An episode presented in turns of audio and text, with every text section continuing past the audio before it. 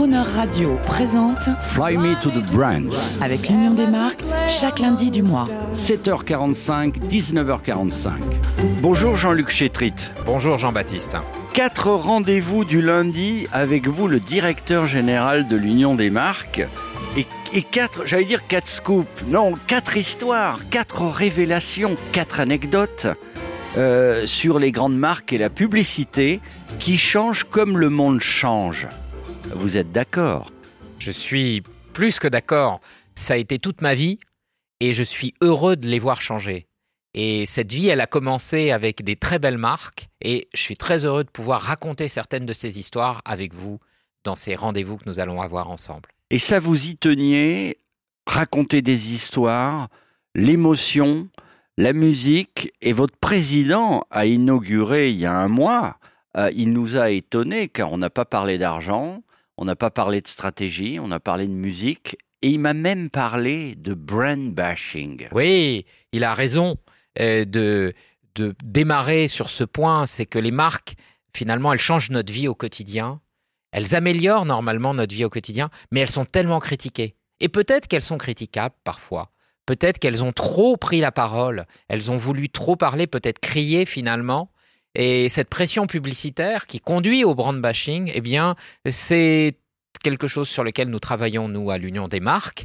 Et une façon de travailler, bah, c'est de raconter que ces marques, eh bien, elles enchantent aussi la vie au quotidien. Alors, on va, avant de raconter une belle histoire, euh, est-ce est les marques qui sont en cause Est-ce le mode publicitaire? Moi, je pense souvent à la radio. J'étais encore au téléphone il y a quelques heures avec un autre patron de radio qui me disait qu'il passait un nombre incalculable de spots par jour, c'est des centaines. Il y a la quantité des spots, vous avez raison Jean-Baptiste, mais il y a aussi quel contenu dans ces spots.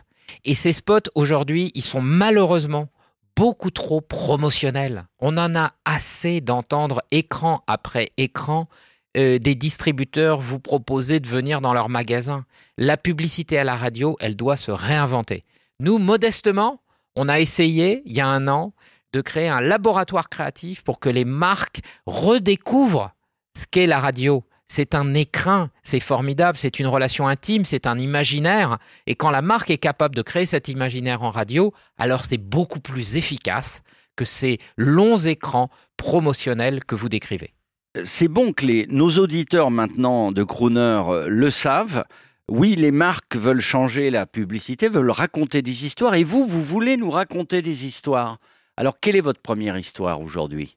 La première histoire de marque, c'est une des premières marques pour lesquelles j'ai travaillé, qui est une marque formidable parce qu'elle réunit tout le monde autour d'un moment de convivialité qui est le café, c'est Nescafé. Oh, je pense tout de suite à Harry Belafonte, euh, Try to Remember, carte noire. Carte noire, absolument, Harry Belafonte. Et, euh, et dans la même, euh, au même moment, Nestlé, donc Nescafé, a aussi beaucoup travaillé ce territoire musical.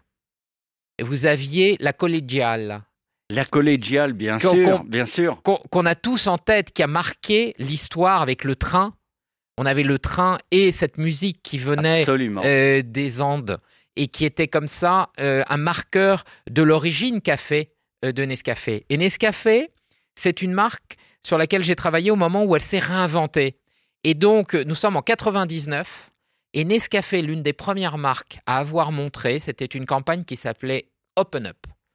Et c'est une marque qui a osé montrer toutes les générations, toutes les races ensemble dans un film qui a été emblématique euh, d'une nouvelle façon pour les marques de s'exprimer. Et musicalement, eh bien, il y a eu un, y a, une chanson euh, qui accompagne cette euh, campagne Open Up que j'aurais bien voulu que nous entendions parce que elle est à la fois inscrite dans la tradition avec les notes de la collégia qu'on retrouve un peu en fond, mais aussi dans une profonde modernité.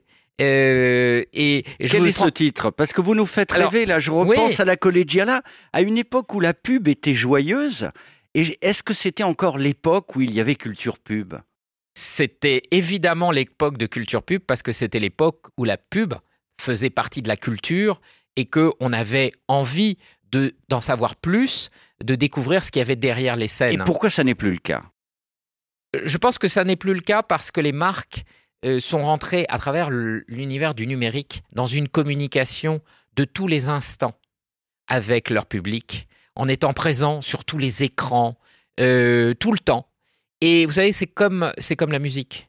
Euh, on veut pas être dans un hypermarché avec un flot continu. On veut des moments d'attention et, Non, un propre. écrin pour le diffuser Le propre de la radio. c'est le propre des radios et de celles qui sont capables de redonner à la musique, au silence, euh, leur valeur, eh bien les marques, de temps en temps, il faut qu'elles retrouvent le silence. Il faut qu'elles retrouvent une musique et une musicalité qui fasse qu'on a envie de les écouter. On doit être, on est trop malheureusement aujourd'hui dans la publicité subie. On doit être dans la publicité choisie. On a envie d'écouter.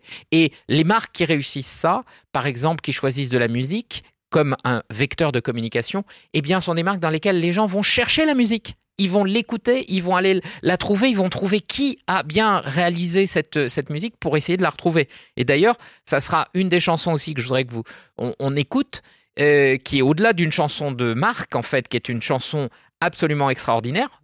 Vous la connaissez, c'est Stand by Me. Stand, by, Me, Benny bien King. sûr.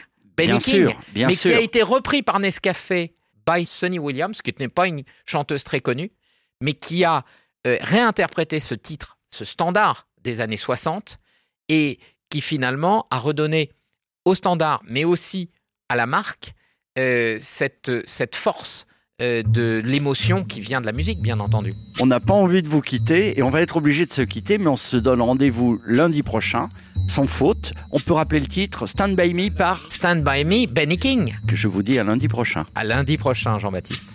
When the night has come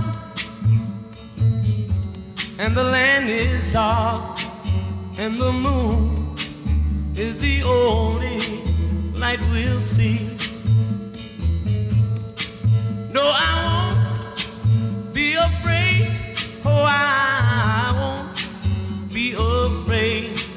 Just as long as you stand, stand by me. So darling,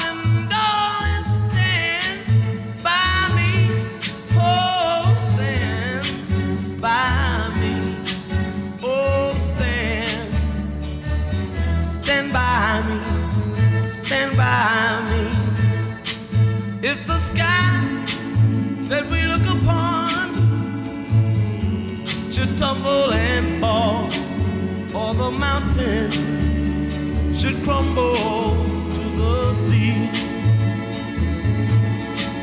I won't cry, I won't cry, no, I won't shed a tear just as long as you stand, stand by me.